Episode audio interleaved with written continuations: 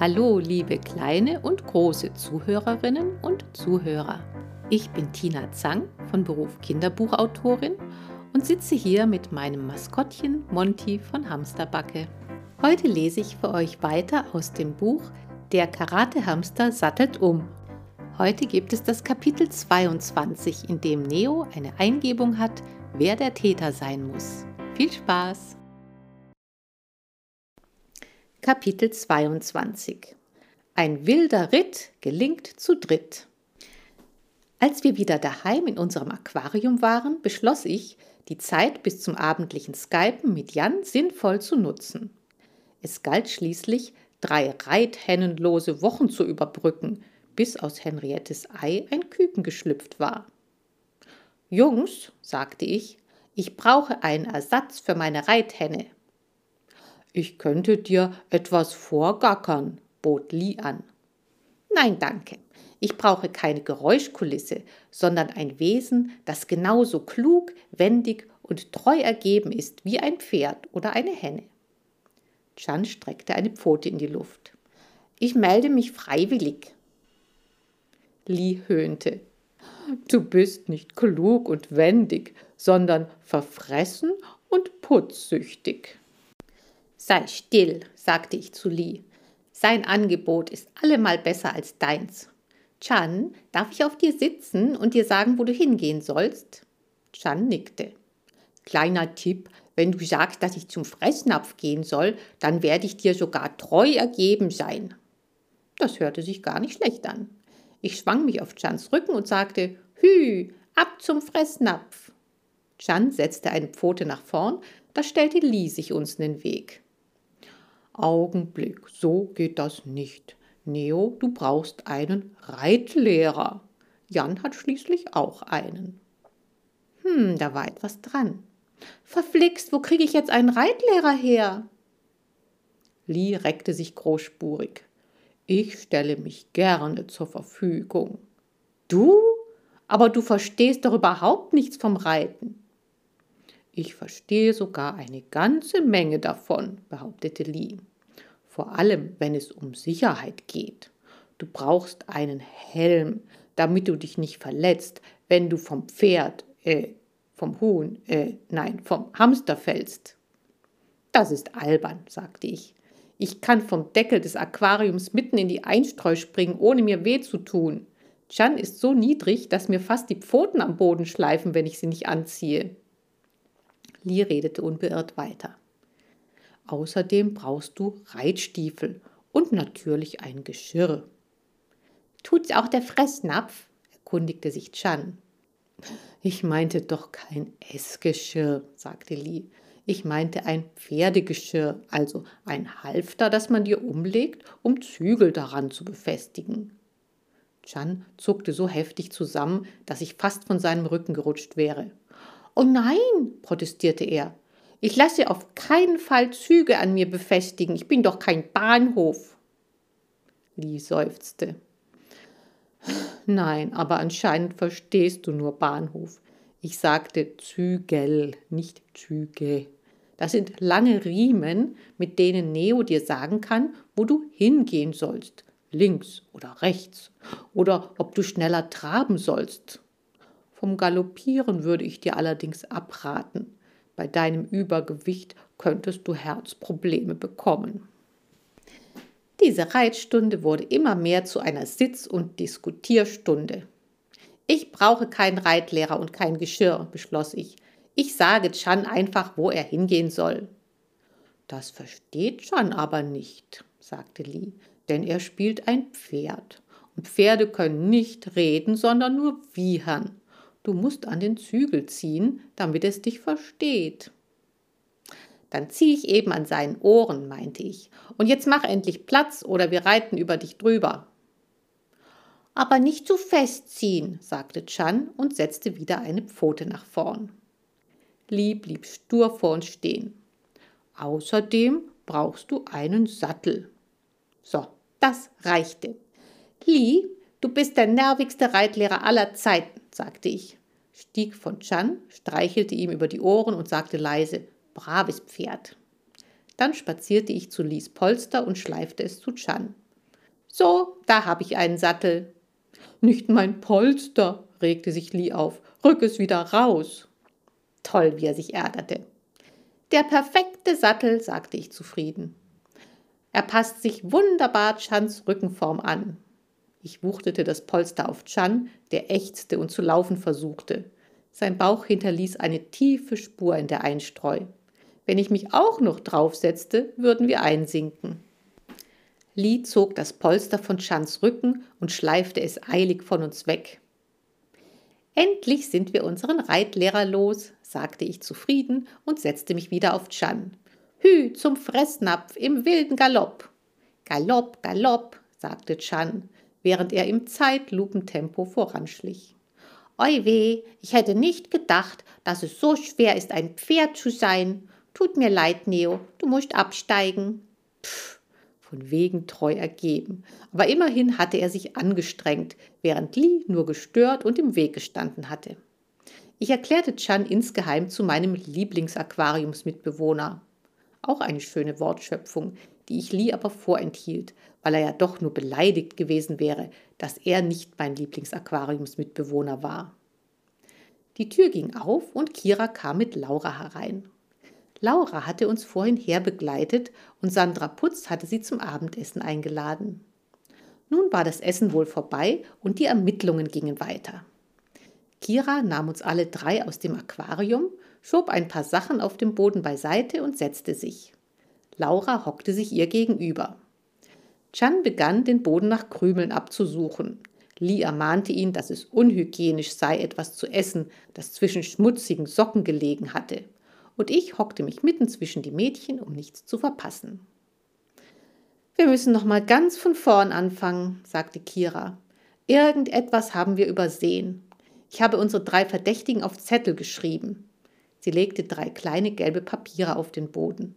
Auf einem stand Florian, auf dem zweiten Zoe und auf dem dritten Daniela. Als erstes fällt mir gerade auf, sagte sie, dass wir mit keinem der dreien selber gesprochen haben. Von Florian und Daniela wissen wir nur, was Moritz uns erzählt hat und über Zoe das, was ihre Mutter zu mir gesagt hat. Wir haben sie also nur aufgrund von Fremdaussagen ausgeschlossen. Das ist keine besonders gründliche Ermittlungsarbeit.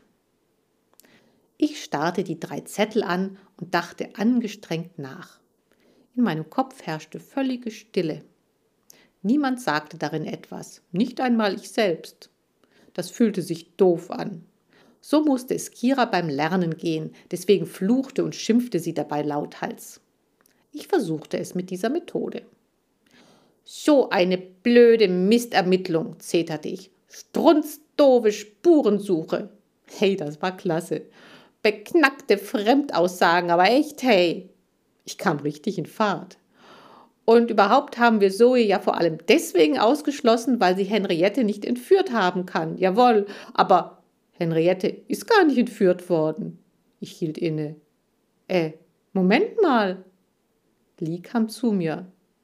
Du hast recht, Neo, sagte er. Zoe wurde aus völlig falschen Gründen entlastet. Daniela im Grunde auch, überlegte ich.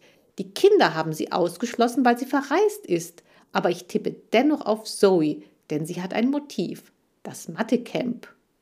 Oh, Mathecamp, schwärmte Lee. Sie hat es gehasst, erinnerte ich mich an das, was ihre Mutter erzählt hatte. Und ihre Leistungen werden wieder schlechter. Nächsten Sommer muss sie wieder ins Mathecamp. Und genau das ist ihr Motiv, denn da will sie nicht hin. Schimpfen half tatsächlich. Es regte die Gehirndurchblutung an. Ich hüpfte auf den Zettel, auf dem Zoe stand. Hira, rief ich und wedelte mit den Vorderpfoten. Ich hab die Täterin entlarvt. Bist du verrückt? Dann weiß sie, dass du lesen kannst. Lee sah sich hektisch um, dann lief er zu dem Zettel, auf dem Florian stand, und begann ebenfalls zu wedeln. Lass sofort das Ablenkungsmanöver, schrie ich. Chan frisst den Zettel, auf dem Daniela steht, rief Lee. Und was taten die Mädchen? Sie lachten. Deine Hamster sind so goldig, meinte Laura. Goldig? Das konnte ich nicht auf mir sitzen lassen. Ich war drahtig, tollkühn und ermittlungstechnisch allen eine Laufradumdrehung voraus. Nun gut, wenn es mit dem Zettel nicht klappte, musste ich schwerere Geschütze auffahren. Im Vorgarten von Zoes Haus hatte ich eine Amselfeder gefunden. Die hatte Kira bestimmt irgendwo auf den Boden geworfen. In der Hinsicht war sie absolut zuverlässig. Also schnupperte ich suchend herum. Das machte Chan neugierig. Was suchst du? Eine schwarze Feder. Darf ich mitsuchen? Ja, gerne. Darf ich euch zusehen? fragte Lee. Ich wühle bestimmt nicht in diesem ganzen Müll herum. Chan und ich wühlten und spähten. Lee beschränkte sich nicht aufs Zusehen, sondern rief uns Kommandos zu. Weiter links, direkt neben dem feuchten Waschlappen, da sehe ich etwas Schwarzes. Doch es war nur ein Stück Lakritze, wie Chan mit Kennermiene feststellte, bevor er es verspeiste. Ich musste mir einen Überblick verschaffen, so wie damals im Vorgarten. Da es hier keinen Gartenzwerg gab, auf den ich klettern konnte, nahm ich mit Kira vorlieb. Ich kletterte ihren Arm hoch und hangelte mich an ihren Haaren bis ganz oben auf ihren Kopf. Hier hatte ich einen prima Rundumblick. Kira kicherte und meinte, ich würde sie kitzeln, aber sie hielt dennoch brav still. Zu dumm, dass eine einzelne Feder nicht gackern kann, um zu zeigen, wo sie ist. Vielleicht hat Kira sie ja in der Jackentasche gelassen, überlegte ich. Die Jacke war ganz leicht zu entdecken. Sie hing so schief über einer Stuhllehne, dass sie auf einer Seite den Boden berührte. Ich sprang von Kiras Kopf auf ihre Schulter und von dort auf den Boden. Der Weg bis zum Schreibtischstuhl war der reinste Fitnessparcours, weil ich über so viele Sachen hinwegsteigen musste. Endlich hatte ich die Jacke erreicht, kletterte ein Stück an ihr hoch und in die Tasche hinein. Darin war es so dunkel, dass ich nichts sehen konnte, aber etwas kitzelte mich an der Nase. Das musste die Feder sein. Ich nahm ein Stück davon ins Maul und arbeitete mich rückwärts raus, blieb dabei aber irgendwie hängen. Ich konnte noch so kräftig ziehen und zerren, die Feder bewegte sich nicht mehr vom Fleck. Ich kletterte aus der Tasche, um Luft zu schnappen und nachzudenken. Und was sah ich da? Li und Chan kamen mir zur Hilfe. Für die beiden war das eine echte Herausforderung. Chan blieb aufgrund seines hohen Gewichts immer wieder irgendwo stecken und Li ging mit spitzen Pfoten, weil er sich ekelte. Hast du ein Problem? fragte Li, als sie bei mir angekommen waren. Können wir dir helfen? Die Feder, mit der ich Kira auf die richtige Spur bringen will, hat sich irgendwo verhakt, erklärte ich. Sie geht weder vor noch zurück. Li stieg auf Chan und von dort schaffte er es bis zur Jackentasche. Während ich die Tasche ein Stück aufhielt, spähte er hinein.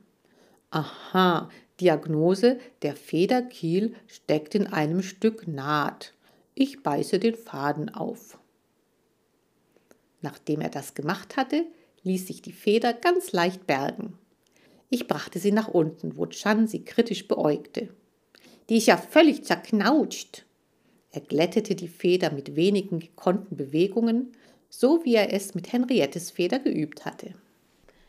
Ich nahm die Feder quer ins Maul und wollte damit schleunigst zu Kira laufen, doch ich kam nicht besonders gut voran, da die Feder mir den Blick versperrte. So sah ich nicht, wo ich hintrat. Auch diesmal kamen meine erstklassigen Freunde mir zur Hilfe.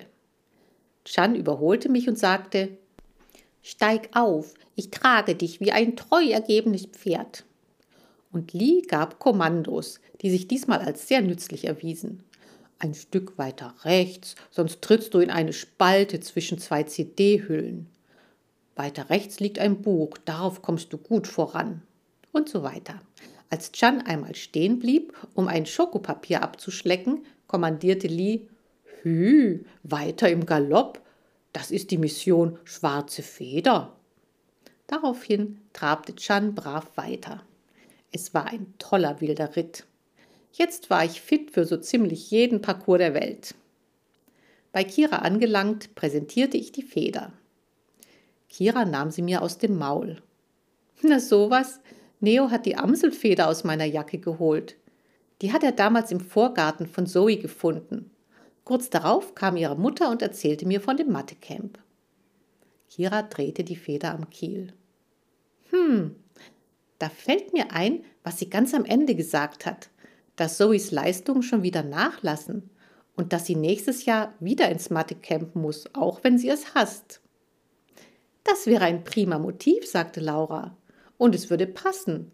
Es nützt ihr nichts, meine Hausaufgaben abzuschreiben, denn wenn sie etwas nicht versteht, wird sie in Tests Fehler machen, also lassen ihre Leistungen nach.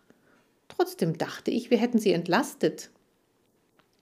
Das haben wir, sagte Kira, weil wir sicher waren, dass sie aufgrund ihrer Unsportlichkeit nicht als Entführerin in Frage kam. Aber es gab ja gar keine Entführung. Mensch, na klar, sagte Laura. Weißt du was? Wir fahren gleich morgen früh nochmal zu ihr und dann, dann redest du mit ihr. Ich finde es schrecklich peinlich, ihr vorzuwerfen, sie sei eine Erpresserin. Was machen wir, wenn sie alles leugnet? Kira stupste Laura mit der Feder auf die Nase. Immer nur mit der Ruhe, das bekommen wir schon hin. Ich habe ja ein bisschen Erfahrung. Man muss das sehr diplomatisch angehen. Am besten berate ich mich zuerst mit Jan. Der meldet sich in, sie sah auf ihre Armbanduhr, in wenigen Minuten. Sie stand auf und machte ihren Computer an. Danach setzte sie uns Hamster auf den Schreibtisch.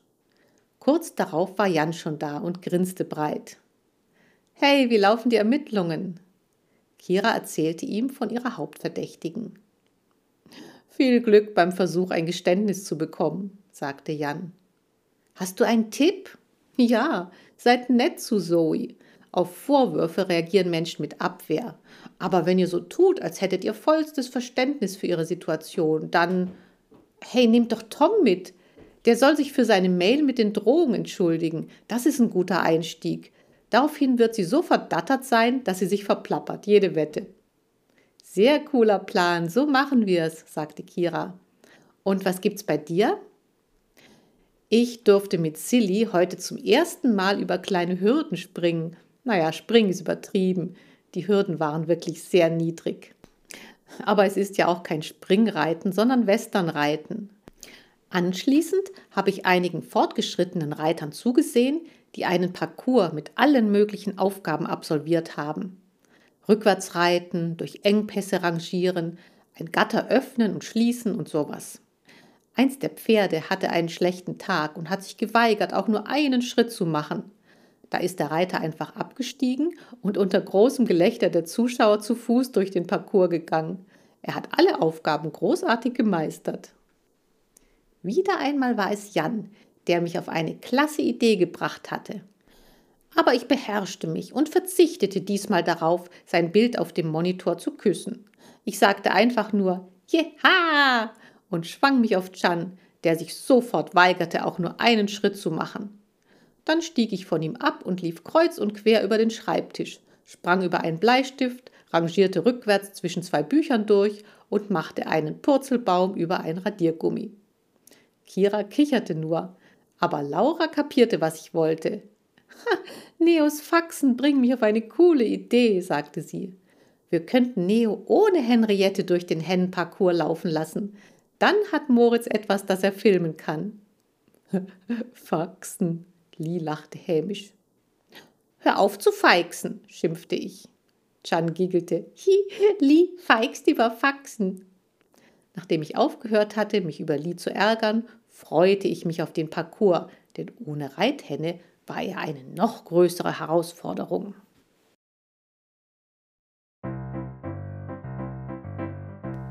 So, das war's für dieses Mal. Ich danke euch fürs Zuhören und hoffe, ihr hattet so viel Spaß wie ich. In der nächsten Folge versucht Kira, Zoe ein Geständnis zu entlocken. Ich hoffe, dass ihr dann wieder mit dabei seid und sage Tschüss, bis dann, eure Tina und euer Monty.